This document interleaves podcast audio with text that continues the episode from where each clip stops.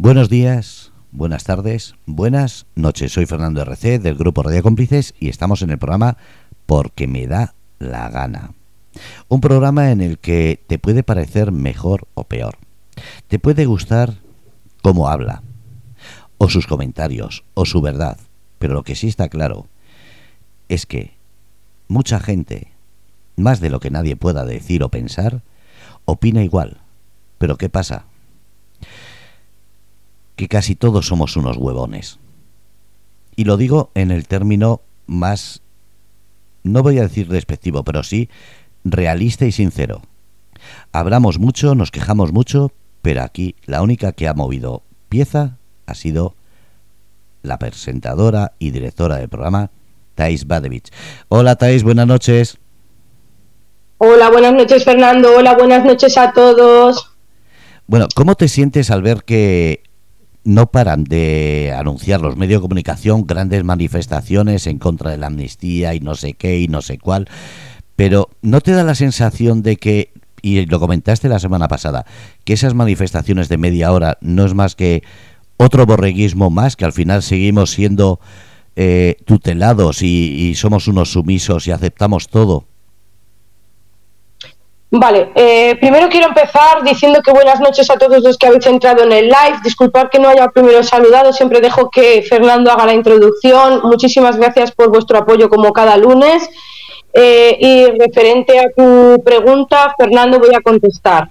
Tengo que decir que técnicamente estoy mm, algo contenta. No voy a decirte que no me satisface el, el, haber visto al menos a la gente salir a las calles espontáneamente, sin pedir eh, cita para hacer la manifestación ni convocarla. Eh, también tengo que decir que eh, por esa parte estoy bastante contenta, aunque sigo pensando que no es suficiente para parar a este gobierno pero como he dicho, sí siento que la gente parece que empieza a ser un poco más consciente eh, al salir a las calles espontáneamente. Espero, espero que esto no quede en una semana de manifestaciones o 15 días hasta que se forme gobierno o vayamos a elecciones.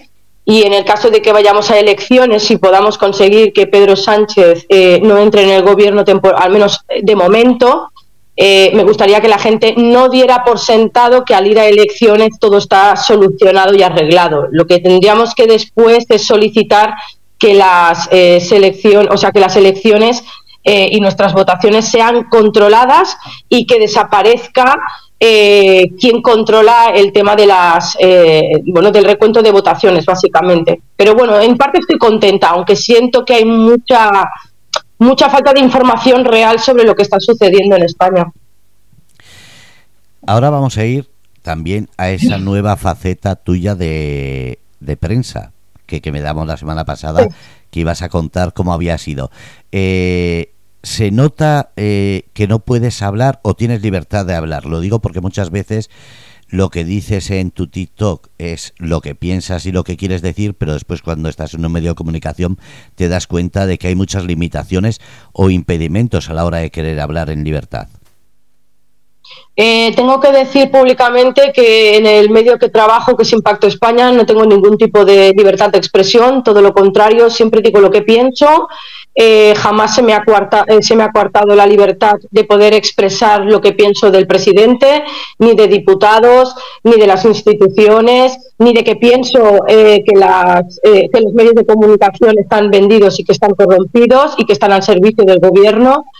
No, en este aspecto, con el medio de comunicación que me ha brindado, aparte de, de ti, la oportunidad de poder hacer difusión sobre debates o eh, eh, entrevistas a personas que dan eh, información sobre lo que viene siendo el tema de gobierno, el tema de la corrupción, el de la malversación, el de la corrupción del Poder Judicial. Nunca, nunca he tenido problemas. La verdad que de momento tengo que estar muy agradecida a Salvador, que es un hombre que lucha muchísimo por demostrar y desenmascarar a jueces corruptos, al gobierno y a muchísimos diputados. Me alegro que sea así. Eh, igual he hecho mal la pregunta. Me refería a que la misma censura en los medios de comunicación o las preguntas que te pasan para que las hagas no, no llegan al político de turno o no llegan a la calle. Me refería a eso. Si eh, te han censurado en algún sitio, como dijiste que ibas a entrar al Congreso y que ibas a hacer cosas, si, si has entrado ya y has notado eso. No, de momento no he entrado porque bajo el día 24 a España, el 24 hasta el 30 aproximadamente. Estaré una semana en Madrid por temas, eh, bueno, pues para verte a ti, entre otras, eh, abogados y además para hacer, eh, tengo que decirlo públicamente que me voy a reunir contigo y con Ali. Entonces, bueno, pues eso, básicamente, aparte de reunirme contigo, pues sí, será la primera vez que vayamos a hacer ya entrevista al tema de diputados no sé si se me cuartará, no creo que mi medio de comunicación me cuarte, pero sí voy a, bueno, sí espero que las preguntas que realice a según qué tipo de personas o dirigentes no me vayan a contestar y si me contestan estoy convencida de que será con mala educación y con malas formas porque es como se caracterizan ellos básicamente siempre. A eso me refería, que muchas veces no es la intención que tú tienes, sino hasta dónde te permiten. Bueno, vamos a hablar un poquito de qué es lo que ha pasado esta semana, qué es lo que te ha... Porque he visto algunos vídeos tuyos en los cuales estás algo contenta, en otros estás quemada. ¿Qué es lo que ha pasado esta semana que digas, voy a hacer un resumen de ella? Bueno, esta semana eh, ha sido mm, una semana de emociones, tanto como de ruleta rusa, ¿no? Como una montaña rusa, perdona. Ha habido días buenos, días malos, días de decepción, estoy muy decepcionada, pero estoy acostumbrada a las decepciones porque si algo aprendí desde hace muchísimos años es que no esperes de no esperes nada de nadie para no decepcionarte. Entonces, eh, a veces las expectativas, soy una persona bastante controladora eh, en el tema emocional, controlo bastante mis emociones, sé gestionarlas bastante bien entonces he tenido decepciones, pero las he sabido gestionar, he sabido sacar la parte positiva, porque de todo lo negativo se saca algo positivo. Pero por otra parte estoy muy contenta porque he tenido muchísimo trabajo con, mis compañeros, con los abogados, con los procuradores, eh, con bueno, con tema de entrevistas, con mi otro jefe para los medios de comunicación, preparar entrevistas para esta semana también, que la tenemos el viernes. Y en parte ha sido una gran, una gran semana. Ha sido un resumen podríamos hacer que la semana, el resumen de la semana ha sido un poco, un poquito, ha tenido como una, una pequeñita connotación negativa, pero el resumen total es de que he recibido mucho apoyo más del que me esperaba, mucho cariño, mucho, mucho respeto por sobre todo el grupo al que represento, que son los de la fundación. Y por lo demás, pues nada, eh, el resumen ha sido positivo, como siempre, trabajando para la fundación, sacando nuevos proyectos, arreglando desperfectos que me había encontrado por el camino y he tenido que solventar y gracias a Dios los he podido arreglar. Eh, y nada, muy contenta, la verdad que muy contenta. En parte estoy muy contenta. ¿Cómo vas a hacer? Claro, estás en Alemania, tienes trabajo en España. Sí. ¿Cómo vas a hacer? ¿Te vas a dividir? ¿Vas a...? Porque mucha gente se estará preguntando a ver si vas a dejar el TikTok eh, de tantas cosas que llevas adelante. Entonces, para que no tengan miedo, coméntales cómo vas a dividir esos horarios, porque mucha gente estará diciendo, necesitamos eh, tus vídeos. Eh, yo digo desde aquí a todas las personas que me siguen que yo no voy a dejar los lives del lunes, ni voy a dejar la fundación, ni se tienen que preocupar de que no pueda eh, llegar, ¿no? O sea, que no tenga tiempo suficiente como para compatibilizar varias tareas que tengo, que sean en medios de comunicación, en la fundación. Soy una chica que me sé repartir muchísimo el tiempo, sé, sé buscar y priorizar lo que es más importante, sé delegar, que es algo también que he empezado a hacer, a delegar cosas y no, no se tienen que preocupar, no voy a desaparecer de las redes sociales siempre y cuando no me la tumben, porque ya sé que ya llevan tiempo detrás de mí intentándome tumbar, amigos, haters, retractores, etc, etc. Pero por la parte contraria no tengo, no, no, no, o sea, no tienen que preocuparse de que me vaya a marchar, porque ya te digo que lo tengo todo muy bien estructurado. Tengo gente que me apoya en la, en la fundación, gente en la que puedo confiar eh, también tengo que decir desde aquí que, por ejemplo, Marta, Carmen, Vero, sobre todo, y muchísimas más personas, y cómo no decir, mi marido, que es el presidente oficial de la fundación, dijéramos el fundador de la, de la, de la fundación, tengo totalmente su apoyo, estoy muy contenta del marido que tengo, porque no solo es mi marido, sino que es mi mejor amigo, mi administrador, mi gestor, mi guía, mi confidente y mi médico también, y además el padre de mis hijos. Así que a donde no llegue yo, él hace que siempre llegue. Él se quita tiempo de él para que yo pueda ser feliz, porque sabe que ahora estoy pasando un momento pues un poco inestable en algunos aspectos de mi vida, que espero poder estabilizar con el tiempo. Y bueno, él sabe que me hace muy feliz toda, toda esta lucha que estoy llevando a cabo con el tema de la fundación, los medios de comunicación. Sé que para mi marido es bastante complicado y bastante difícil compartirme ¿no? con tantos espacios y con tanta gente a la vez lo está gestionando muchísimo mejor de lo que me esperaba, la verdad sea dicha. Y espero recuperarme. Quiero aprovechar este momento del live porque sé que está ahí detrás y quiero decirle que gracias por la paciencia que tiene, que gracias por su apoyo y que cuando me recupere, que él sabe por qué lo digo, que cuando me recupere estaré 100% por él y que, que tiene TAIS para tiempo él y la fundación y todos los que me siguen. Qué bonito escucharos eso. Eh, porque, claro, mucha gente se pensará, si tiene tantas cosas, eh, la pareja, la familia, algo se tiene que resentir. ¿Cómo haces para eh, compatibilizar esos horarios? Has dicho que sabes hacerlo. Explícalo porque mucha gente no sabemos y yo por lo menos soy uno. Bueno, yo lo que intento hacer siempre es priorizar. mi marido, algo que me ha enseñado durante estos cinco años, que eh, es bastante importante, creo, ha, sido a darme cuenta de que está, o sea, que ante todo, antes de ser mujer soy persona. Yo tengo mis necesidades como persona, luego tengo mis necesidades como mujer, luego tengo mis necesidades como madre y luego pues está el trabajo. Entonces intento dividir los tiempos y los espacios en priorizar eh, primero estar yo bien conmigo misma, estar bien con mis hijos, estar bien con mi familia, o sea, con mi marido, y luego priorizo en el trabajo. Es cierto, es cierto que últimamente priorizo mucho en el trabajo, no lo voy a negar, pero mi marido es consciente de que montar una fundación o una empresa tiene, tiene sus consecuencias, hay que coger una rueda, estabilizar, eh, como he dicho, la semana anterior no fue una semana fácil para mí porque tuve que tomar decisiones en las que implicaba prescindir de personas. Eh, considero que prescindir de esas personas a mí me ha, beneficiado más que perjudicado. Creo que me hubiera perjudicado más continuar a la larga en, en esa línea. Y ahora mismo, pues, ¿cómo priorizo y cómo me organizo? Pues yo me levanto por las mañanas, ventilo la casa, lo dejo todo organizado, me marcho al gimnasio, eh, vuelvo del gimnasio o me voy a los médicos que me corresponde, sea revisiones o sea psicólogo, psiquiatra, porque sigo asistiendo. Vuelvo a casa, trabajo, cuando a veces estoy en el psicólogo y salgo por la puerta a los 10 minutos que tengo para poder procesar la, la terapia, estoy 10 minutos, me fumo un cigarro y miro el mail, si tengo algo que contestar, contesto, si tengo que hacer alguna llamada, la hago en el trayecto de la vuelta a casa. Eh, mi marido y yo nos compaginamos y nos compenetramos perfectamente en el tema de hacer eh, todo lo que son tareas del hogar, faena, cenas, comidas, compras.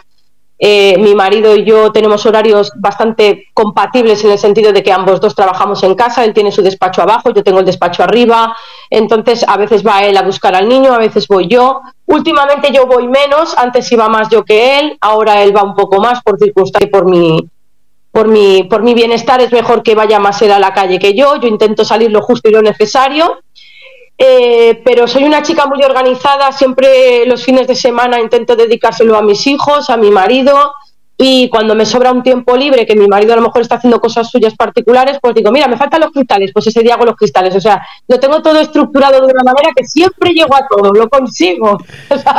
lo consigo tienen que hacerte eh, los de Disney una película ya que eres eh, también una superwoman. No, mira, una superwoman no, pero puedo decir que yo tengo la gran suerte de no tener que representar al feminismo actual el feminismo el cual quiere erradicar el patriarcado, este absurdo que se están inventando, porque evidentemente hay personas que ayudan más y personas que ayudan menos, tanto en hombres como en mujeres, porque yo conozco mujeres que no saben ni freír un huevo, ni cocinar, ni planchar, ni tan siquiera trabajar. Me refiero, yo tengo la gran suerte de compartir mi vida con un hombre que es trabajador, eh, es muy buen amo de casa, eh, nos compenetramos y nos compaginamos perfectísimamente y no tengo, no, tengo problemas en ese aspecto. Entonces, no soy una superwoman porque no lo soy absolutamente, necesito ayuda porque si evidentemente este estuviera sola no podría realizar tantas cosas como hago si no tuviera el apoyo de mi, de mi pareja. Pero bueno, considero que querer es poder. A mí eso del patriarcado es lo mismo que el feminismo yo, es que mm, lo primero que entiendo es feminismo y machismo, que es totalmente la antítesis al machista y a la feminista. Entonces, a mí el feminismo me parece muy bien, el machismo me parece muy bien, pero no lo que he dicho, machista y feminista. En este sentido, eh, ¿sigues con las batallas eh, diarias de, de, mirar las noticias y requemarte? ¿Te pasan información? ¿Cómo haces para esos vídeos? porque muchas veces las noticias que nos llegan son tan ilustrativas que casi casi se definen solas. Eh, mira, yo generalmente intento buscar las noticias. Aquí en Alemania intento a través de los medios de, de, medios de difusión que tengo de comunicación para poder ver noticias de España. Luego tengo las redes sociales. Luego tengo gente en el grupo que va subiendo noticias.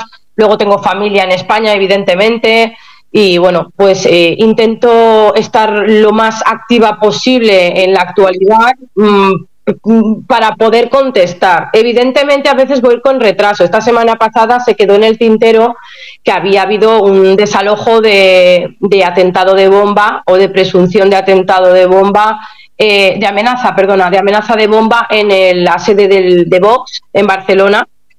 Eh, no pude hacer un vídeo referente a eso. Aprovecho para decir que, bueno, estamos en las mismas andadas, sea o no sea, ya volvemos otra vez a retroalimentar el terrorismo de algún tipo, siempre con, las, con la excusa de que el fascismo vuelve, cuando realmente los fachas y los fascistas son otras personas. Pero bueno, entonces tú me preguntas si me caliento, si me enfado, si me requemo, si no me requemo.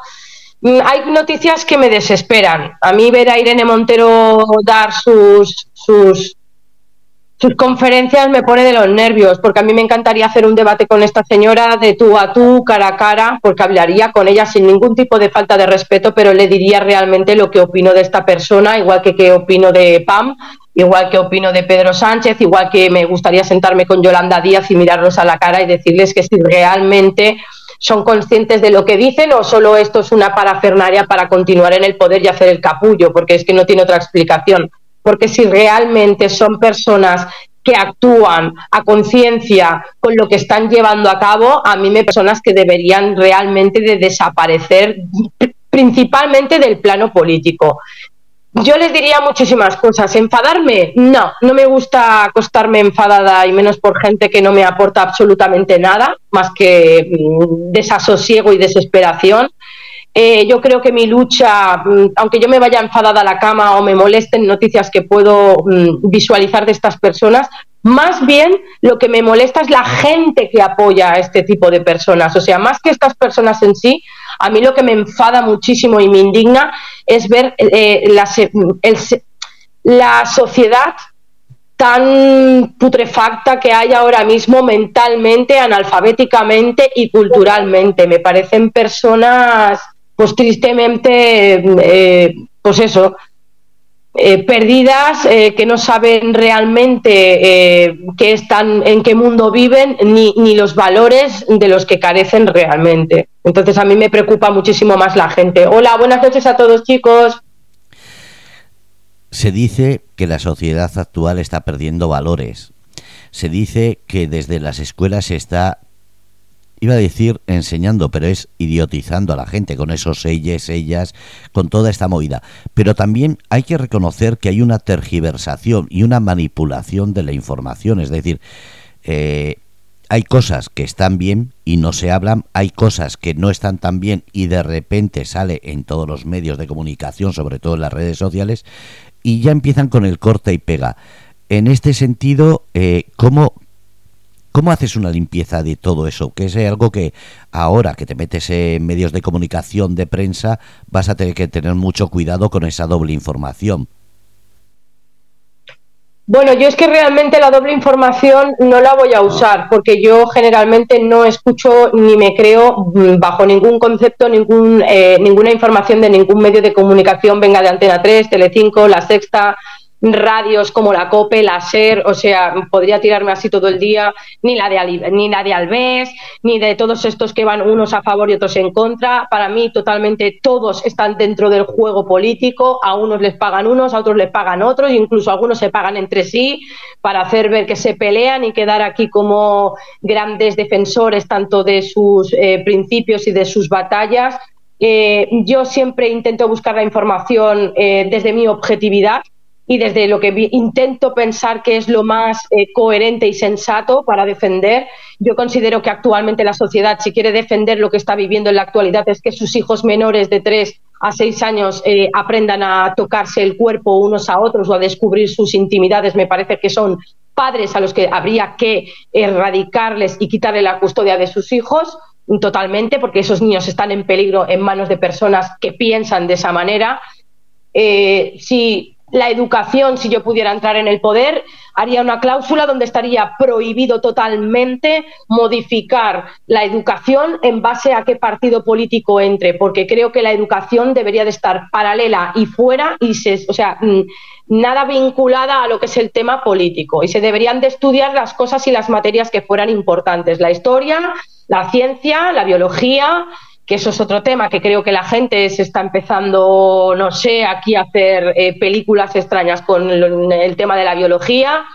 Yo creo que eso sería un tema que yo tocaría políticamente, no permitiría que la educación se tocara y creo que la ciudadanía tiene que estar más eh, volcada y preocupada en el tema de la educación, en el tema de la sanidad, que por cierto, desde aquí quiero también puntualizar una cosa, porque siempre dicen que Ayuso, Ayuso, Ayuso, y mira que yo no soy pro nada PP, ¿eh?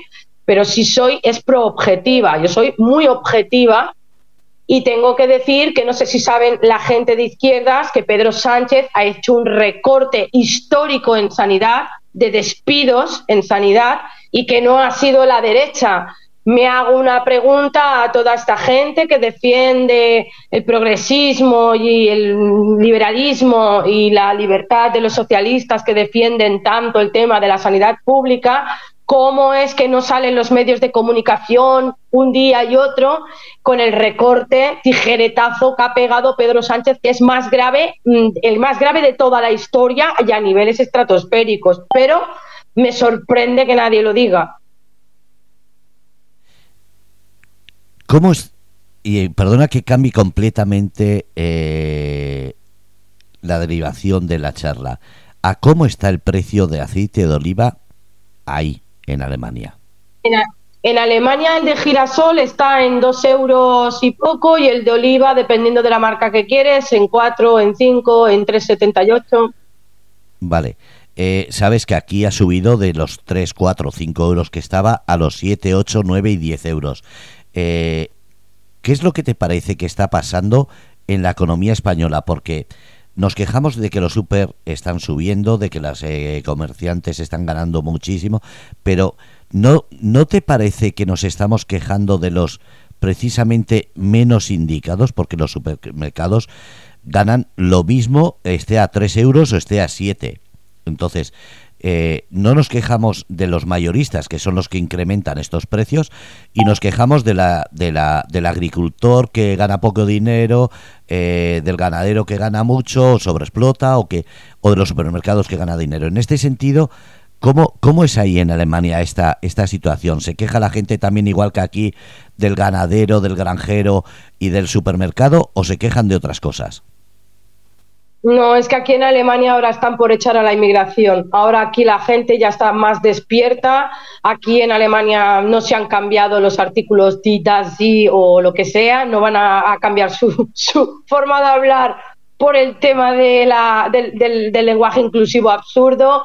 Aquí al colegio se va a estudiar, aquí no se habla de sexualidad más que en, en el tiempo que corresponde, evidentemente sí, claro que sí en el tiempo que corresponde en las clases que, llegan se habla de educación sexual, como lo hemos hecho todos, de una manera normalizada. eh, aquí no están por la labor. Ahora mismo estas chorradas aquí no importan. Aquí en Alemania de lo que se trata es de facturar, trabajar, pagar, de quitarnos a Scholz en breve, por favor, y rezando todos para que la von der Leyen de la Unión Europea este año también se vaya a tomar por el culo. Esta es la gran preocupación de los alemanes, quitarse al triste que votaron, que se dieron cuenta de que la habían pifiado y esperemos y deseemos que entre la ultra, ultra, ultra, ultra derecha, porque entonces será maravilla pura para Alemania. Para los españoles no, aviso, porque los alemanes van a empezar a hacer una barrida económica brutal para nosotros. Pero bueno, al final yo los entiendo. No puedo decir más, pero no, aquí no se discute, aquí, se aquí no se trata mal a los ganaderos, aquí se respeta eh, lo que es el tema de las materias primas, del trabajo primo, porque es que además Alemania vive mucho de eso. O sea que tiene un poco de poco sentido que tiren piedras a su propio tejado, porque son ellos productores que están vendiendo e importando. Además, no, no les, no les, eh, no les es eh, rentable. Mira, tu marido lo acaba de decir, no puede ser que esté más caro para nosotros en España porque, porque lo están vendiendo allí, lo compráis más barato que, que nosotros. Eso es a lo que me refería también. Gracias a, tu marido por esa, eh, ese aporte. Y también estaban comentando que después estaba diciendo Felina, eh, a los olivareros les pagan a 0,70 y como mucho a un euro el kilo de aceituna. Eh, no sé eso cómo va, pero sé que en ese sentido, tanto tu marido como el precio me parece totalmente incoherente a esa subida de 10 euros. ¿Qué es lo que está pasando eh, con, las, con la sociedad? Eh, no estamos echando la culpa al extranjero cuando hace unos años nos decían que no iba a haber jubilación, que había que meter extranjeros, que había que traer si no se envejecía. En ese sentido, ¿qué es lo que ha fallado? O por lo menos, ¿qué es lo que piensas que ha fallado?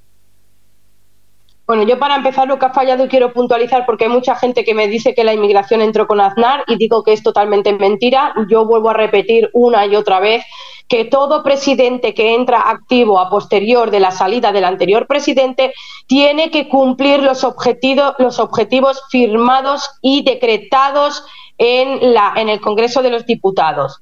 Total, que Felipe González dejó eh, firmado por decreto que tenía que entrar la inmigración. Aznar cumplió con los decretos de Felipe González. La gente que no se entera, pues no es mi problema, pero que busquen ya un poquito de información real. Luego, dos, falló que los mismos empresarios, porque también tiene que ver mucho, y la gente de campo y los españoles, no queríamos ir al campo porque nos venían bien los cuatro inmigrantes que llegaban y pensábamos, bueno, estos cuatro que limpien la mierda y nosotros nos quedamos un peldaño por encima. Eso fue un grave error, porque lo que haces es devaluarte a ti mismo como país, porque si tú permites que entre gente extranjera a trabajar por cinco euros, ¿vale? tú lo que haces es que ese empresario se aprovecha encima de esas personas y tú no consigues revalorizarte a ti mismo como trabajador. Yo creo que se tendría que haber forzado que el, español, si trabajaba allí, no haber cogido mano de obra de fuera y haber, y haber obligado a que el empresario pagara lo que se tiene que pagar. Pero es que el empresario paga en función de lo que los gobiernos establecen. Entonces, no nos olvidemos de que las empresas tienen un marco legal al que se pueden agarrar. Si ese marco legal lo cubre el gobierno, luego no nos echemos las manos a la cabeza.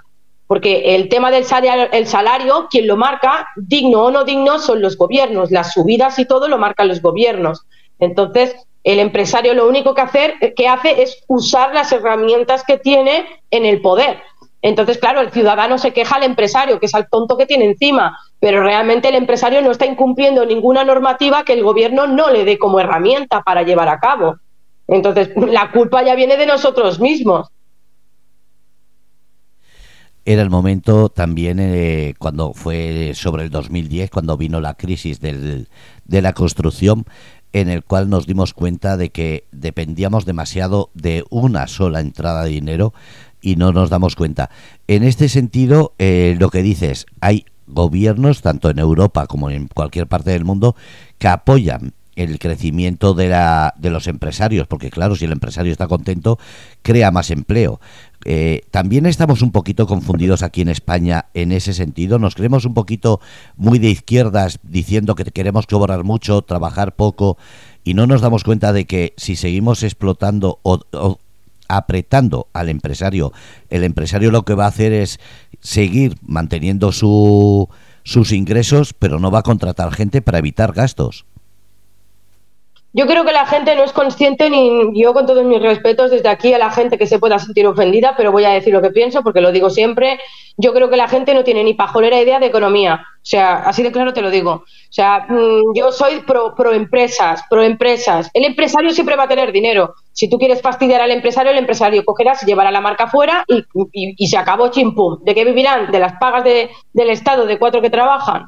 Es que, a ver, eh, también me hace mucha gracia que la gente critica al empresario. Yo le recuerdo a la gente que el empresario pone su, su dinero, sus propiedades y su esfuerzo.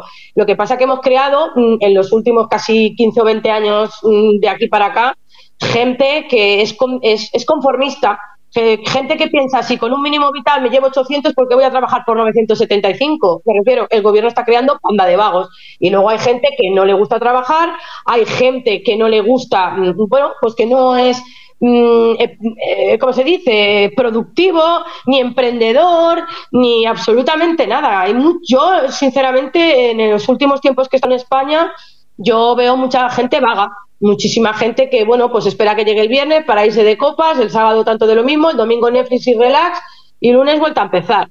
Yo solo veo gente que mucho miedo, conformista y que bueno, tengo un sueldecito y me quedo. Y luego veo un montón de gente joven, analfabeta, inculta, que no saben dónde tienen el brazo derecho y el brazo izquierdo y que están preocupados por si se sienten binarios o centauros o, o camellos o no lo sé ya, porque yo ya es que alucino. Pero bueno, no, hace muy bien. Eh, además, yo deseando siempre que no tengas que decir, voy a decir mi verdad, sino como siempre lo dices, eres tú y por eso me gusta cómo hablas.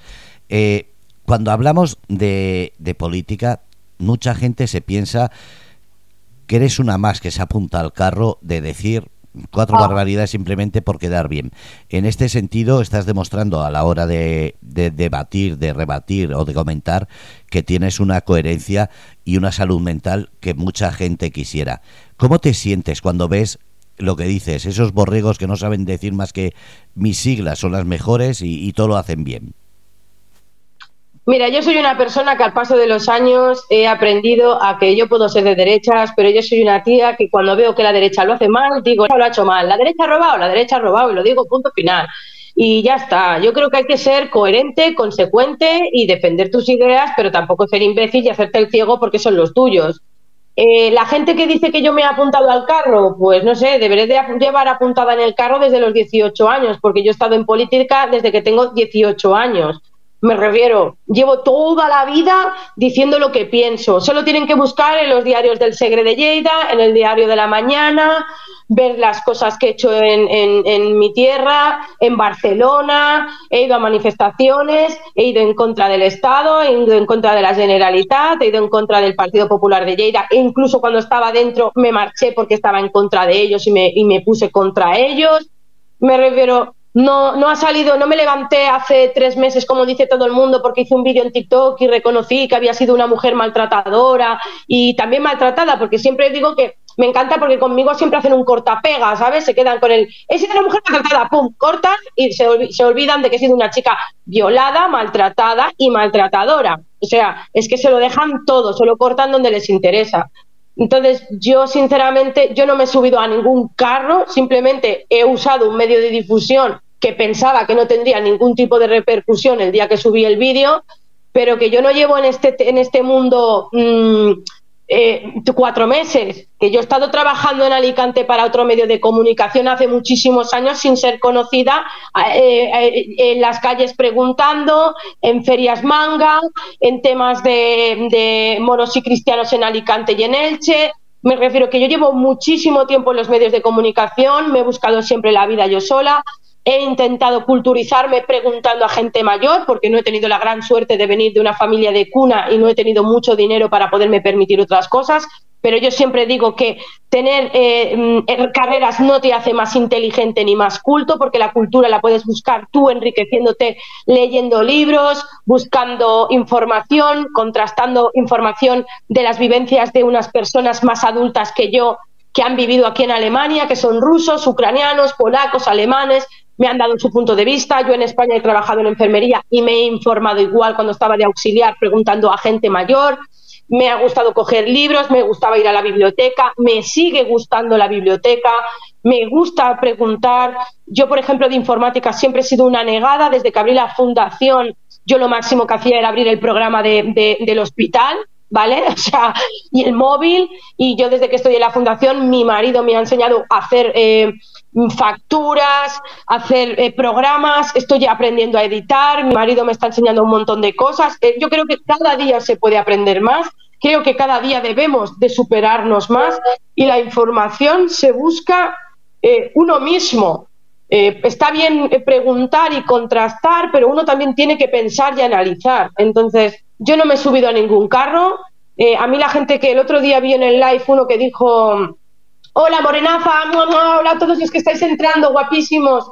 Eh, hubo gente que, que, dijo que yo ahora hablaba de política porque otra que se quiere apuntar al carro. Digo, mira, chico, buscar un poco de mi vida porque es que encima si habláis sin saber ya vamos mal y perdidos porque es que yo en política llevo toda la santa vida. Me refiero que lo que pasa es que como no eres conocido, pues nadie te, ¿sabes? Nadie te señala como que yo era política en un pueblo de mierda que se llama Lleida. ¿Sabes lo que te quiero decir? Entonces, claro, nadie sabía mis, mis pinitos políticos, pero es que yo llevo en política muchísimos años. Entonces, llevo muchísimos años en medios de comunicación, eh, gratis, trabajando gratis, buscando, formando, porque era algo que me gustaba y yo sabía que no podía acceder a una carrera pagándomela yo y busqué las maneras de poder eh, aprender de personas que sí que están, eh, pues bueno, especializadas y formadas.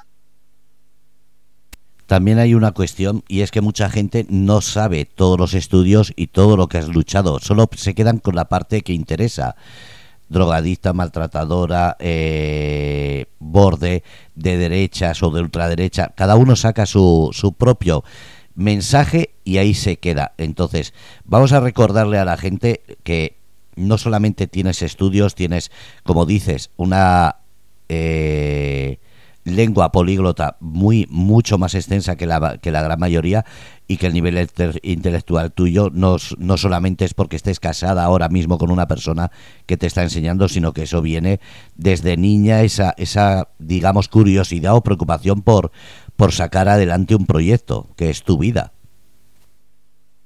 Eh, ¿Sabes qué pasa? Que es que lo que la, yo a lo mejor le sienta muy mal a la gente porque suelo ser muy clara. Antiguamente, hace como unos 15 años, me importaba mucho lo que pensaran de mí, porque pasé una infancia muy difícil y muy dolorosa y siempre tenía que esconder eh, que mi madre era prostituta, o que mi madre cambiaba de marido cada dos por tres, o que vivía en un centro, o que mi madre me abandonó. Entonces, al principio siempre me importaba mucho lo que la gente opinara de mí.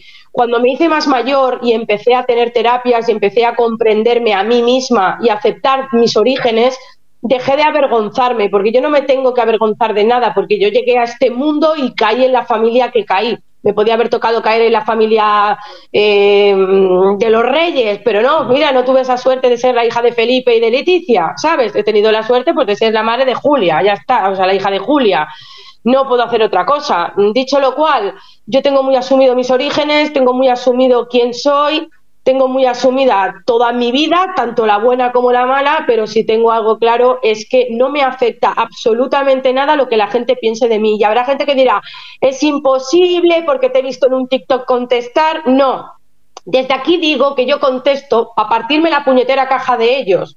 Básicamente lo hago como a modo de ganar más seguidores y que me conozcáis. Básicamente soy una tía irónica que me gusta reírme de la gente absurda que se quiere meter conmigo, por ejemplo, llamándome hija de o prostitut o ta ta ta porque pienso qué cutre y qué facilón eres y qué básico eres para insultarme, porque a ver, ¿cómo me va a ofender que me llamen prostituta si lo he ejercido. Me refiero, a mí no me ofende. ¿Sabes lo que te quiero decir?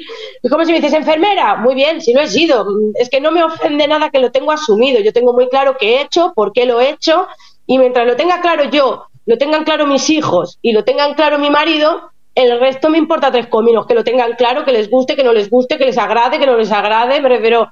Y además también te digo una cosa, Fernando. Yo no pretendo gustarle a todo el mundo. Es más, a mí mucha gente me sobra, soy más antisocial de lo que la gente se piensa, o sea, me refiero, soy sociable, pero me encanta vivir sola, mi parra, mi mundo, y mi, y mi paz mental, porque yo para tener gente tóxica a mi alrededor prefiero estar sola, entonces hay muy poca gente que me aporte, porque a mí me gusta tener gente positiva que me aporte cosas positivas, porque para negativas ya tengo la vida que me las trae solas. Entonces, yo soy una persona que hace muchísimos años he partido peras eh, con según qué cosas y es lo que te digo, que la gente piensa que tengo un carácter borde, pues no me conocen porque soy una chica con muchísimo corazón, muchísimo corazón. Que yo puedo eh, proyectar eh, que soy déspota o que soy un poco eh, narcisista o que soy, bueno, posiblemente a lo mejor es mi forma de ser, me va bien y es una forma de protegerme de todo aquello que me pueda hacer daño, ¿no? Pero la gente no sabe mirar más allá de sus miras. Y luego también me hace mucha gracia cuando dicen que soy de ultraderecha, porque yo digo que soy de derechas, pero si la gente viera mis vídeos se darían cuenta que es que soy de otro tipo de ideología que no llega ni entre la izquierda ni la derecha ni el centro. O sea, yo soy más nacionalista que yo que sé, ultraderecha nacionalista rara. Es que también si te me dices cómo me defino, hay días que ya no sé ni, a quién pertenezco, Fernando. depende, depende a cómo te levantes y vaya sucediendo el día, si va cambiando, ¿no? Sí, mira, menos, menos socialista de Pedro Sánchez, pero hay días que digo, yo escucho a Putin y digo, hostia, este tío me cae bien. Hay días que escucho, no sé, a, a es que no sabría qué decirte, a alguien digo, mira, tengo que decir y que no sirva de precedente, que en paz descanse y lo respetaba dentro de que dentro de la política es todo basura, porque es todo basura, el señor Rubalcaba. Te juro que era escuchar a ese hombre y dije, mira, mm, algún día me planteé que si se presentaba lo votaba. Fíjate lo que te digo, ¿eh? Que, que no sirva que para que veáis que soy sincera y siempre he sido mm, más de votar a la derecha que nunca, vamos, no he votado nunca a la izquierda, nunca jamás en mi vida. Pero te digo que el señor Rubalcaba, que en paz descanse y espero que esté descansando en paz, y lo digo de corazón, eh, a mí ese señor me encantaba también el alcalde antiguo de Madrid era una persona muy coherente. También estaba eh, el presidente de Izquierda Unida, creo que era, que estaba en Córdoba. También era muy coherente hablando y muy, muy, muy directo y muy crítico, incluso con los suyos. En ese sentido, como digo, no sé si es porque dejaron la política en ese sentido, igual que en sus tiempos eh, González y cómo era el que su mano derecha tuvieron muchos enfrentamientos porque González era muy político, muy de decir lo que quieres escuchar y tenía a la, a su compañero que era mucho más sincero y más de una vez muy crítico con su propio partido, no me acuerdo ahora el nombre. Mira, yo Fernando tengo que decir y la gente debería de empezar a buscar información, Felipe González fue bueno tres años. A partir del cuarto, en la segunda legislatura, este señor, y está mi marido aquí que se va a molestar, pero yo sabe que soy muy sincera, yo adoro a los alemanes, adoro, bueno, mentira, no adoro a los alemanes, adoro a mi marido y a mi hijo, a los dos alemanes, ya los, a los, ya los familiares de mi marido, el resto pichín picham, me caen un poco gordos a veces. Pero tengo que decir que Felipe González fue el que vendió toda nuestra, nuestra empresa y patrimonio de riqueza a los alemanes al socialista alemán que había aquí entonces antes de la Merkel, no, el de antes.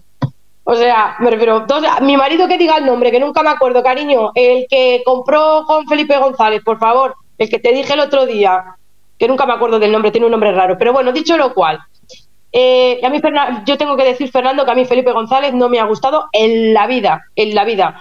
Y creo que no hace muchos días te dije en un live que si Felipe González ahora estaba en contra de Sánchez y tal, es porque buscaba la bendición del Señor, porque la tierra lo llama. ¿Sabes por dónde voy? Busca el perdón divino. Eh, sí, sé, sé, a lo que te refieres. Como suelen decir, ya huele a tierra o a madera y ya está diciendo, voy a limpiar mis pecados. Dice, ¿cómo cada vez más cerca a Dios? Ahora ve más cerca a Dios y dice, me tengo que redimir, como sea. Y ahora ya no vale.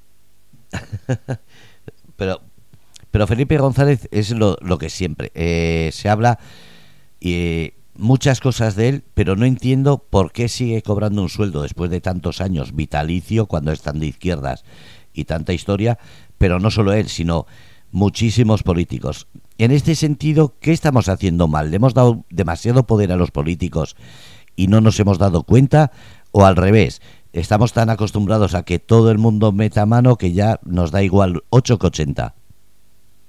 Yo, para empezar, si pudiera entrar en política, Fernando, una de las cosas que te juro por mis hijos, que te lo prometo por mis hijos y por mi por mi mm, abuelo que en paz descanse y por las personas que más quiero que, que están fuera de mi plano terrenal, te garantizo que una de las cosas que cambiaría, aparte de no poder movilizar, o sea, de no poder mm, tocar la educación durante, vamos, mm, nunca por ningún tipo de cambio político de gobierno, una de las cosas que erradicaría totalmente son los sueldos vitalicios. No entiendo por qué un presidente que ha dejado de ser presidente tiene que cobrar de por vida, porque tenemos no sé cuántos presidentes pagando, exceptuando y que no sirva de precedente Rajoy. Nadie habla de que Rajoy renunció a la paga vitalicia, porque Rajoy no cobra la paga vitalicia.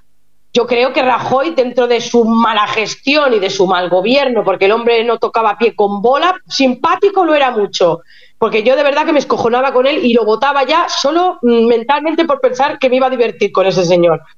Pero te lo digo de verdad, yo creo que habría que erradicarlo de los sueldos vitalicios. No lo comprendo, porque a mí cuando me echan de una empresa no me siguen pagando por haber estado en ella. Y técnicamente la política sirve para servir al pueblo durante el tiempo que tú estés en el, en el poder.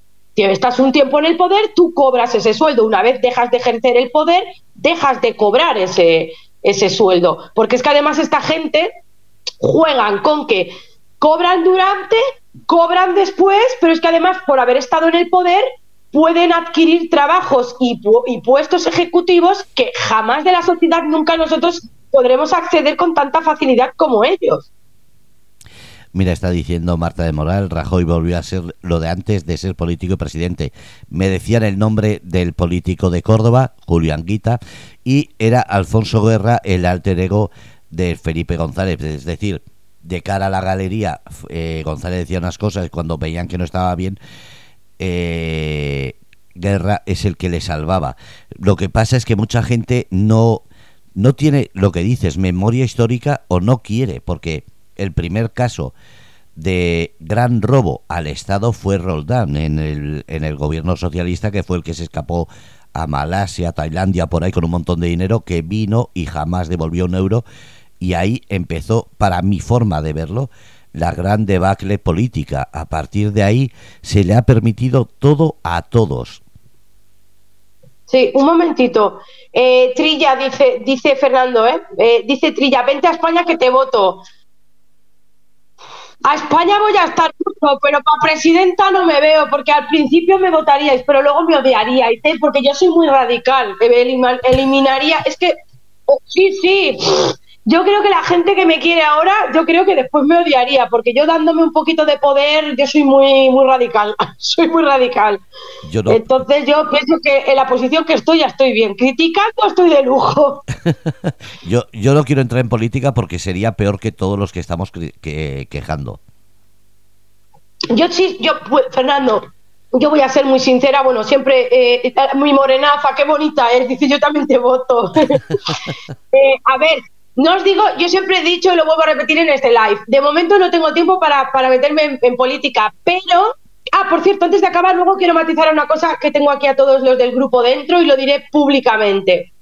Eh, yo nunca he dicho que no me vaya a meter en política, porque siempre he estado en política. Lo que pasa que evidentemente me gustaría ser mi propia política, en el sentido de mi propio partido, pero ahora lo veo muy, muy complicado porque es que no me da la vida y tampoco creo que sea un buen momento. Primero yo quiero hacer un poquito de, mm, para ser político creo que hay que prepararse de verdad, creo que tengo que prepararme eh, la mente, enriquecerla más, aprender más de leyes como estoy en ello, eh, más de economía dentro de los conocimientos que puedo tener y a mí me gustaría tener una gestión alrededor, o sea, unas personas que gestionaran a mi alrededor desde mi punto de vista y con mi pensamiento, o sea, sin corrupción y que fueran en la misma línea y que esto no cambiara. Y ahora lo veo bastante técnicamente imposible en la sociedad que vivimos, pero no descarto que algún día se me vaya la olla y diga, total, antes de morirme lo pruebo. Pero bueno, yo, yo en ese círculo no entro, porque yo te lo acabo de decir, yo si entras en política te aseguro que iba a ser el más corrupto. Toda mi familia, mis allegados, las personas que quiero, estarían, estarían de puta madre y me daría igual el resto. Diría, mientras me quede tiempo, yo me quedo con todo y ya que se quejen los demás. Eh, yo lo siento, en pues este sentido soy así de sincero. Por eso no entro en pues política ni me gusta la política. Yo, te digo una cosa y voy a ser también honesta como tú. Eh, me gusta tu sinceridad porque me parece muy hipócrita la gente cuando dice es que han colocado. A ver, yo seguramente colocaría a gente, pero colocaría a gente que estuviera preparada. No por el mero hecho de ser un familiar tendría que entrar, pero sin tener ningún tipo de adaptación. Me lo invento. Yo tengo un tío, un primo que es médico profesional, súper valorado, y lo metería en sanidad, por ejemplo. Pero yo al pueblo se lo diría de cara, en las mismas. O sea, yo creo que lo, que tiene que hacer un político es decir la verdad Oye, mira, si yo entro mm, como presidenta o en el gobierno, mira, en sanidad tengo un primo que se llama fulanito de tal y a lo mejor lo meto. No os digo ni que sí ni que no, pero posiblemente lo vaya a meter. ¿Por qué no lo dicen? Si no pasa nada, si tú tienes un tío en la empresa, o sea, en la familia, yo monto un despacho y tengo una hija que es abogada y es buena abogada, porque ¿quién coño no la va a tener en el despacho? O sea, tampoco hay que ser, pero decirlo, lo que pasa que habría que tener un control de cuentas claras, demostrar las cuentas claras a la población hay que enseñarle los números, el dinero de dónde viene y el dinero dónde se va. Entonces yo creo que la ciudadanía no se enfadaría porque metas a tu primo. El problema es meter a tu primo, que le pagas a tu primo, tu primo no hace nada, te roban, robáis los dos y encima vais de, dignos. No, eso no. ¿Ves? En ese sentido, y eso es algo que sí quería preguntarte, eh, ¿hay personas metidas en la política que no tienen sentido de la responsabilidad, es decir, lo que están delegados para un puesto no tienen ni idea de lo que hacen, pero después tienen un montón de asesores que sí saben muchísimo. Entonces, ¿por qué se les paga un sueldo en vez de sacarlo de la persona que los tiene contratados? Es decir, hay un ministro que tiene 10 asesores, ¿por qué del sueldo del ministro no se paga a los 10 asesores? No como se está haciendo, que del del presupuesto del Estado se saca dinero para el presidente, para el ministro y para los asesores. A mí también otra cosa que me alucina y también yo como presidenta del gobierno erradicaría, aparte de los vitalicios y aparte de lo que he dicho de la educación, yo erradicaría las dietas. O sea, me estás diciendo que con 180.000 pavos al año no me puedo pagar yo la cena, la merienda y la comida. ¿En serio? ¿O los teléfonos? O sea, a ver, eh, no sé, yo y, y, otra que y otra cosa como política, como presidenta del gobierno que yo cambiaría y creo que habría que cambiar es que ni en Alemania, que, casi casi estamos a la par, aquí no hay tanto diputado por metro cuadrado, ni tanto alcalde, ni dentro de una alcaldía hay tanto, tanto, ¿cómo se dice esto? Eh, no me sale ahora en español. Eh, joder, esto, concejales y... Ah, es que en España, en un pueblo de 25 personas, hay tres concejales, un alcalde, el vice no sé cuántos. Dices, ¿en serio? ¿En serio? Hostia, cógete el pueblo de al lado y unifícalo con el de alrededores. Y que se vele por los intereses del pueblo.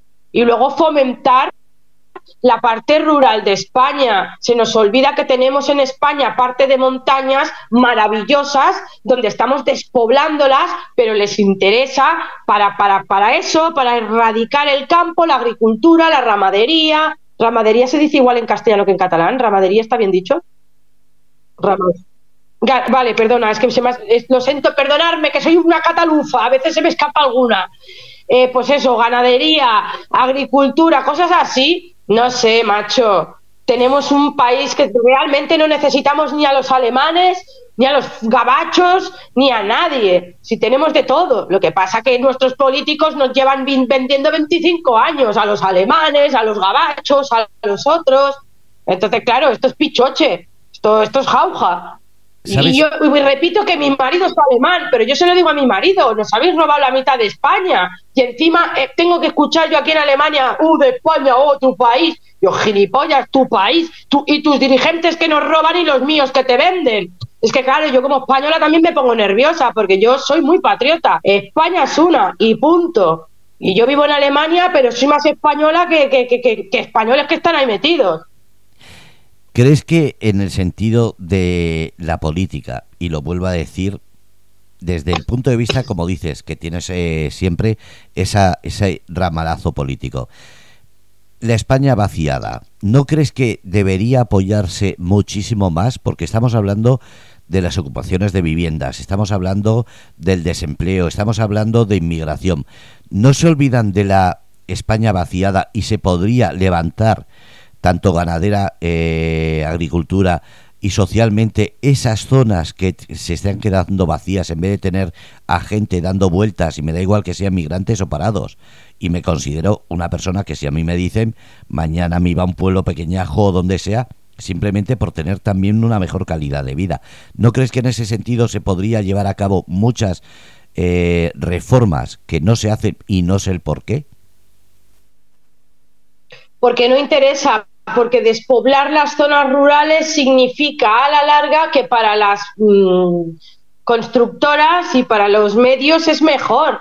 Y luego despoblar la ganadería significa depender de países exteriores. Vuelvo a repetir e insisto, los españoles no son conscientes de que nuestro país lleva 25 años como poco, bueno, ya más, pero 25 30 desde que entró Felipe y nos vendió Alemania y repito, mi marido es alemán, pero que se aguanta porque es la puñetera verdad. Nuestros políticos nos venden siempre Alemania. Llevan años vendiendo toda nuestra industria, todas nuestras cosas pactando con los alemanes. Y los alemanes nos están robando, junto con los europeos de la von der Leyen y su séquito de perracos. Pero esto es lo que hay. España se calla, España aguanta y España no dice nada. Cuando realmente tenemos un país que lo que dices tú, tenemos zonas rurales que podríamos poblar, gente a la que se podría dedicar a la eh, ganadería, a, la, a, todo lo que es el tema eh, de, de, granjas. No sé cómo se llama esto, lo siento y os pido disculpas porque solo me sale en catalán, lo aprendí en catalán y no me sale en castellano, me cago en la santa madre de Dios. Y mm, pues eso, es que me da rabia, eso sí me da rabia, porque hay cuatro o cinco palabras que solo las tengo en catalán y me, me, me, me, enchino con esto. Lo siento y le pido disculpas a todos mis compatriotas y juro que para próximo live me lo voy a aprender en español. La ¿Cuál? clave, que todo lo que tiene que ver con la agricultura, ganadería y eso, cuando no te acuerdes, di todo lo que tiene que ver con el campo y ahí abarca todo.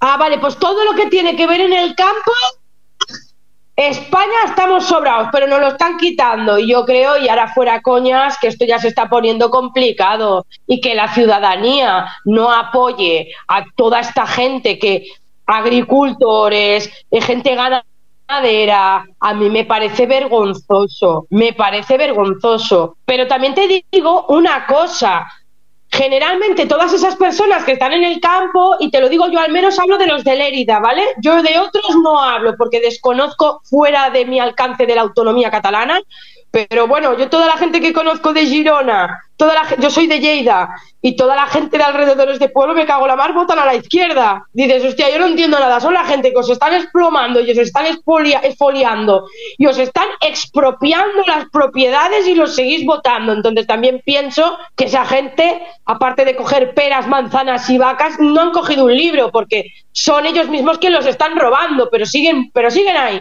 Entonces a mí, una de dos, no me cuadra nada. Yo, sinceramente, hay cosas que, se, que, a veces pienso, no, no lo entiendo.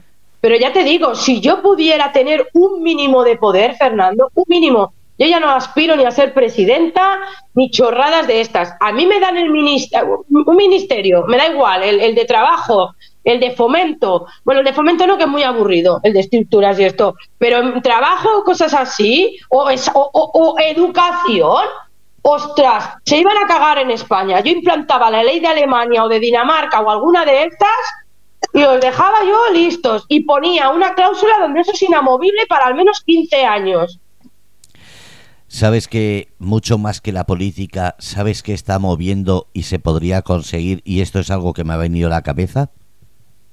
Dime lo que estás haciendo, las redes sociales, porque si, y te lo digo sinceramente, porque lo mismo que en mi emisora, aunque seamos pequeños, nos escuchan políticos de pueblos pequeños, cuando tú hablas de, eh, de estas cosas, se sienten ellos muy cercanos, intentan proponer lo que tú, si la idea es buena, hacerlo ellos. Y te digo porque eh, conozco varios que lo han comentado, que ojalá a su pueblo fuese gente joven o gente con buenas ideas para que ese pueblo tuviese más vida y no solamente como dicen muchos, gente con familia, no, es que da igual que tengas 40, 50 o 60 años, si vas a hacer que el pueblo crezca, siempre vas a ser bien recibido.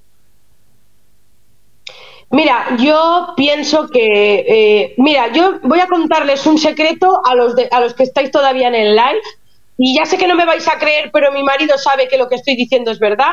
Yo siempre he dicho que si algún día me toca un buen pellizco de pasta, yo lo voy a invertir en, en comprar un super poblado que te mueres, lo pienso reformar como si no hubiera un puñetero mañana y me encantaría, o sea, este sueño lo tengo desde que soy hiper mega pequeña. Supongo que como mi madre me abandonó en tantas ocasiones y vi a tantos niños desamparados y a tantas familias desestructuradas y ahora estoy en este rollo y siempre está eh, vinculada a, este, a, este, a esta problemática, tengo la obsesión de poder ayudar a esos niños y a esas familias que no tienen eh, cómo llegar o medios para darles un hogar, unos terrenos y que fructifique, y que, o sea, ¿cómo se dice? Que fructiferen, que fructifere ellos por ellos mismos. Que se O sea, que se lo trabajen.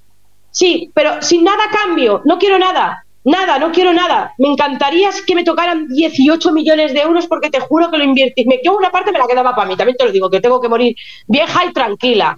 Pero la otra parte, te juro que la dedicaba a poder ayudar a un montón de personas de bien. Eso sí, yo controlo el pueblo y el que no cumpla la puta calle, ni drogas, ni putis, ni cosas extrañas. Allí vida sana para los niños, naturaleza, campo, deporte, los papás a trabajar y a disfrutar de la vida, al cine, al campo y donde quieran. Yo, a mí eso me encantaría. ¿Sabes que por menos de 50.000 euros se perdió la oportunidad de crear el primer pueblo autogestionado? Eh, y te lo digo porque fui yo el que lo intentó. Pues ojalá te hubiera conocido, porque si solo eran por 50.000 pavos, tío, eh, no sé cuándo te pasó, pero yo por 50.000 pavos me dices dónde está el pueblo y te digo yo que la lío parda. Que No la solo- lío parda. No solo, pero ahora, no solo- claro, no solo era 50.000 euros, era eh, comprar. Bueno, el terreno es un pueblo abandonado, que todavía andan por ahí muchos, pero sí es verdad. Y he conocido a alguien que en Galicia se compró un pueblo y lo está ahora mismo intentando hacer no lo que yo quería, pero sí algo muy parecido. Está gestionándolo, está creando casas rurales para que la gente pueda ir, trabajar, visitar y turísticamente. Pero la verdad es que en España, lo que dices, hay una España vaciada que yo no digo solamente como negocio, sino al revés, como estás diciendo, para autogestionarse, para que familias que quieran tener una calidad de vida, no que miren solamente economía, sino calidad de vida, hay muchísimos sitios que se podría autogestionar de una manera, como dices tú, con una serie de valores, principios y regulado por personas coherentes, que se podría hacer una nueva España eh, que sería la envidia de muchísimos países. yo considero que España tiene mucho potencial, siempre lo hemos tenido. Me gustaría recordarles a, a la gente que me sigue que recuerden nuestra historia, que somos un país y una, o sea, somos una nación de, de lucha, de conquista, de reconquista y, de creación, y nos estamos dejando invadir por la escoria y la basura mm, y, y- por los dirigentes más asquerosos que nos podremos encontrar en la vida. Yo creo que esto o lo paramos o nos extinguimos. La gente no es consciente realmente de lo que está pasando en el, en el, en el, en el país. Bueno, en el mundo en general, ¿eh? En el mundo en general, pienso yo. Buenas noches, Car- eh, Carlos. Buenas noches a todos los que estáis entrando. Vero, cariño, eres más bonita. Mira, acaba de decir Vero eh, una pedanía de menos de 200 habitantes y que han metido seis migrantes. El tema no es que se metan inmigrantes, el tema es que el inmigrante se, adap- se adapte a la calidad de ese pueblo y a la calidad de su gente, no que se le permita empezar con la inadaptación, con la separación, con sus eh, guetos y al final que en un pueblo se divida en dos o tres o cuatro porque cada inmigrante es de un sitio. Esa es la pena, que no se les eh, obligue en un sentido y no me refiero a obligación, sino obligación eh, lo mismo que en cualquier otro país, saber un idioma, saber la cultura, saber las tradiciones y su forma de vida, sea religiosa, sea tradicional, sea lo que sea, de puertas para adentro, pero de puertas para afuera tiene que ser adaptado al sitio donde viven, o por lo menos yo así lo creo, ¿no, Thais? Primero, Alex, qué mono eres. Todos somos tairistas, jajaja, dice. Eh, bueno, yo te voy a ser, bueno, como siempre vuelvo a repetir, incido, voy a ser muy incido en lo mismo, voy a ser sincera. Desgraciadamente, la inmigración que vienen a nuestros países, la gran mayoría, el ochenta y tanto por ciento, y siento ser reiterativa, no son inmigración que se adapten a nuestra cultura, ni se adapten a nuestras costumbres, ni se quieran integrar.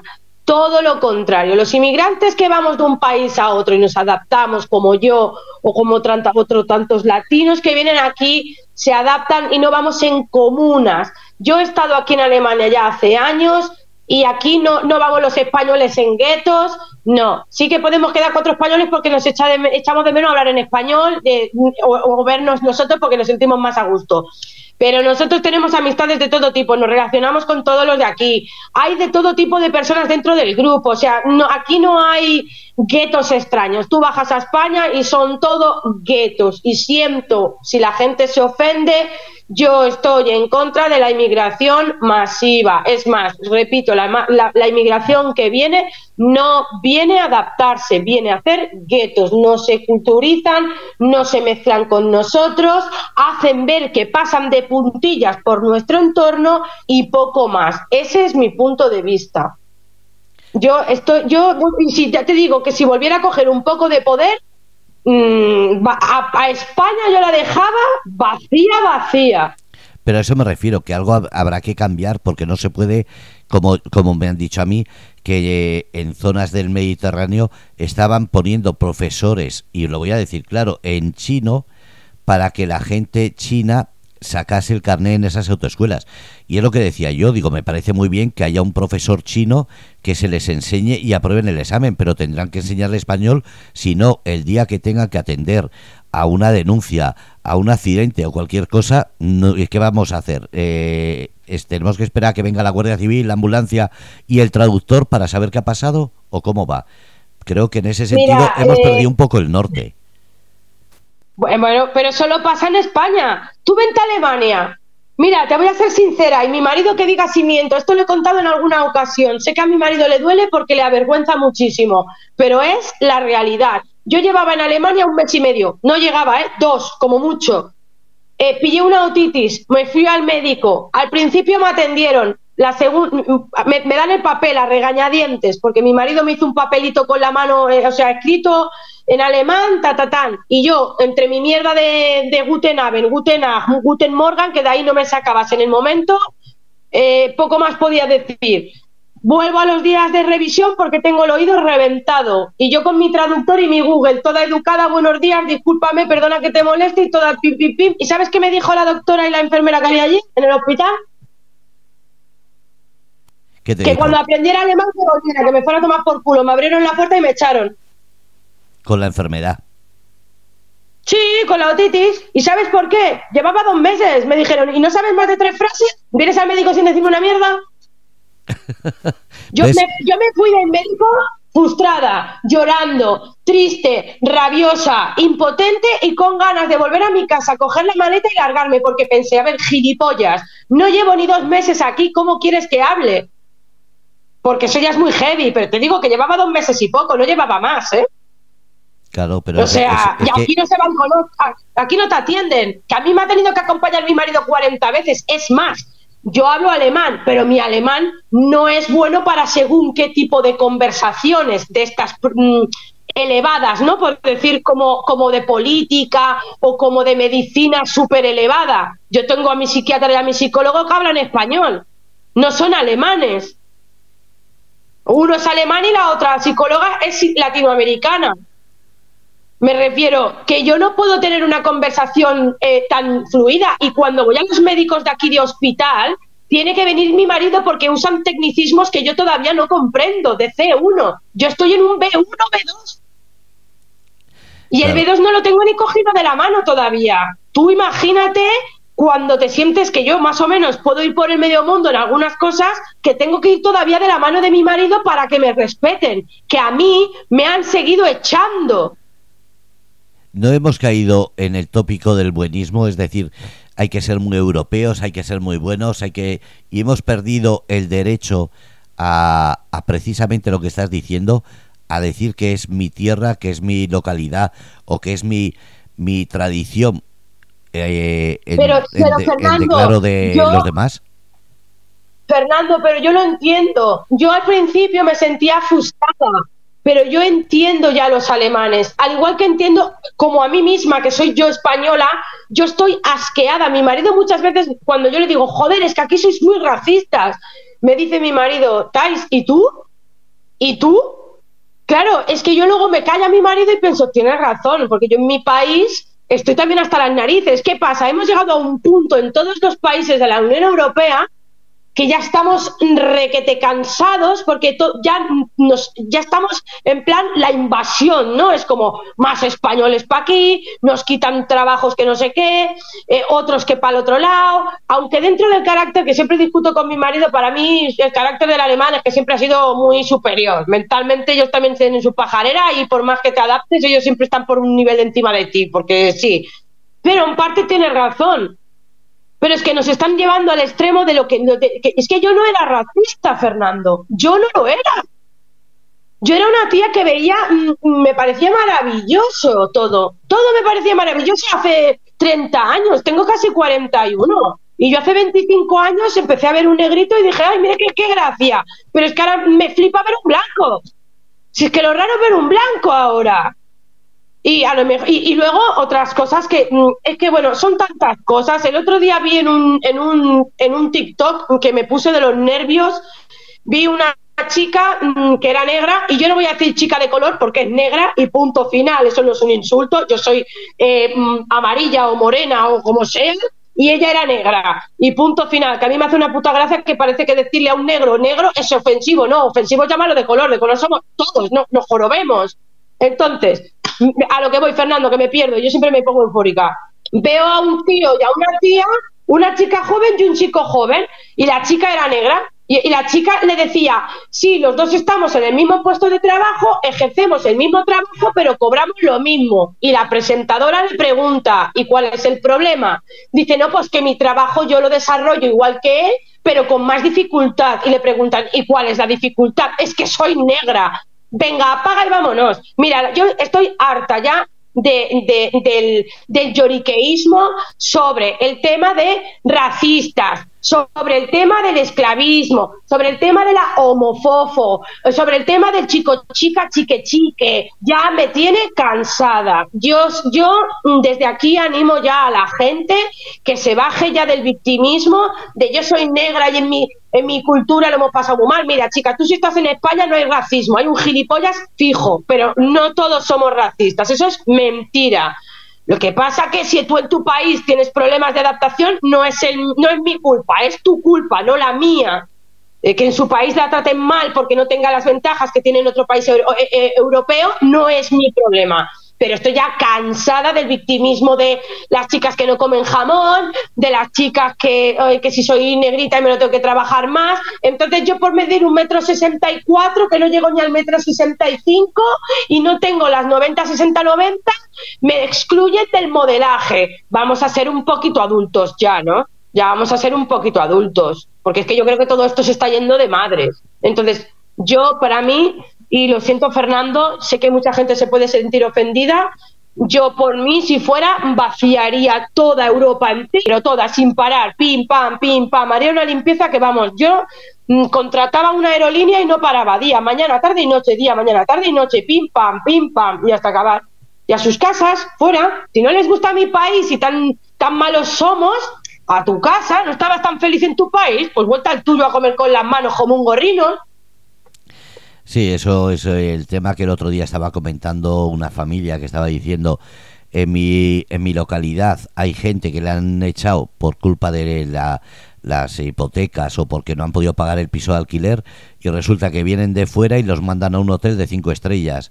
Entonces, en ese sentido, no es la igualdad, es una discriminación positiva, pero que está perjudicando a la gente que está trabajando y que le han quitado el piso, por ejemplo, y no tiene un sitio donde vivir y tienen que andar eh, no será el primero que se ha tenido que ir debajo de un puente y no será el primero que ha tenido que construirse una chabola.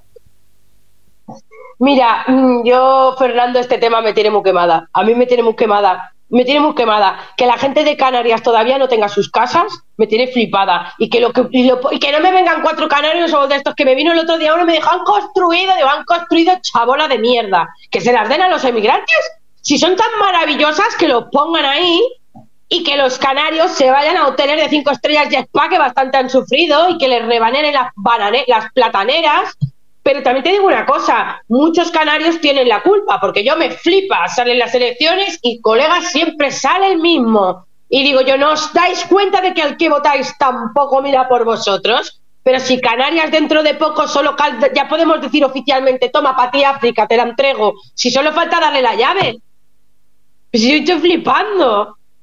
Y es que flipo. Luego llegan a, Además, llegan aquí con exigencias. Yo he visto tías. ¿Tú has visto las colas del hambre donde fueron a buscar unas musulmanas comida que decían que estaban hartas de la pasta y del arroz y que les dieran más cosas? Que querían, sus hijos tenían que comer pescado. Yo desde aquí les digo a todas esas mm, señoritas de no come jamón que por qué no van a las mezquitas a buscar comida, que qué pasa con sus compatriotas, no tienen pasta en sus iglesias o en sus mierda de mezquitas para ofrecer alimentos a los que lo necesitan, es mi pregunta. Es muy fácil. Porque no son católicos y critican a los católicos, pero bien que vienen a buscar a las iglesias para comer y vienen a buscar a los que somos nosotros. Entonces mi pregunta es, ¿dónde va? Que vienen con Mercedes, ¿eh? Flipa. Y luego a mí yo pido una beca y me dicen que gano mucha pasta. Estando en España me acuerdo que ganaba 1.400 euros de mes y luego empecé a ganar 1.800 cuando empecé a dejar de ser auxiliar y me dijeron que, que, que tenía mucho dinero, que no tenía derecho a beca. Mis hijos no han podido ir nunca a una guardería pública viviendo justo al lado porque tenían plaza los de fuera. Cuando yo recuerdo que yo era pequeña y todo aquello iba por donde vivías por la calle por puntos y por cosas así. Pero desde que vino la inmigración dijeron pa tu tía, primero los de fuera y yo que vivía a tres puertas de al lado, mi hija tenía que ir a la guardería a dos kilómetros. Eso es lo de siempre. bueno, eh, muchísimas gracias por un lunes más estar en tu programa porque me da la gana. Pues Fernando, gracias a ti, eh, contigo me desahogo un montón. Un día me van a venir a buscar presa. Yo creo que algún día me van a venir, te juro que tengo miedo porque digo, madre mía, tengo que pensar, a veces tengo que pensar, porque yo cuando me vengo muy arriba mm, eh, empiezo a expulsar y a expulsar y a expulsar y digo, mm, algún día me van a venir a detener, voy a ir a la cárcel y todo por el libre pensamiento que tengo. Pero es que yo si te soy sincera ya no puedo más. Entonces, tanto a ti como a los medios de difusión que me permitise el lujo de poder decir lo que me apetece sin ningún tipo de censura y que me sigas queriendo o respetando como lo haces, pues ya solo con eso te lo agradezco porque nunca, nunca me has tratado mal, eh, Fernando, todo lo contrario, me has blindado siempre tu ayuda. Tengo muchísimas ganas de bajar el día 24 para vernos el 25. Y por cierto, aprovecho aquí a los del chat del live que tenéis que seguir al canal que va a poner ahora mi amigo Fernández aquí abajo. Fernando, escribe. Fernando. Radio Cómplices, chicos, tenéis que seguir a Radio Cómplices, Radio Cómplices y también a Impacto España, arroba Impacto España. Ya estoy poniendo. Y eso, Ahí están los dos. Vale, perfecto. Que muchísimas gracias a ti, que sabes que yo he encantado de escucharte. Siempre nos traes ese libre pensamiento que yo, a ver, yo siempre lo he dicho. Lo primero de todo es que tengas razón o no tengas razón, pero tú y cualquiera, lo que hay que hacer es escuchar. No podemos sacar un, un concepto sin haberlo escuchado. Entonces, una vez que te escuchan, que cada uno saque su libre pensamiento y que decida. Así que yo agradecido de tu libertad y de tu expresión. Pues muchísimas gracias, Fernando, y hasta el lunes que viene. El lunes que viene. Un abrazo y un abrazo también para Daniel, que está ahí escribiendo y lo he visto muy atareado. Sí, hoy sí. Cuídate, un beso. Un besito. Bueno, pues habéis escuchado porque me da la gana. Lunes, 10 de la noche, aquí en Grupo de Cómplices. Gracias a todos y ya sabéis, Thais Badevich sigue en TikTok y si tenéis alguna duda, preguntarme. Gracias a todos desde Grupo Radio Cómplices.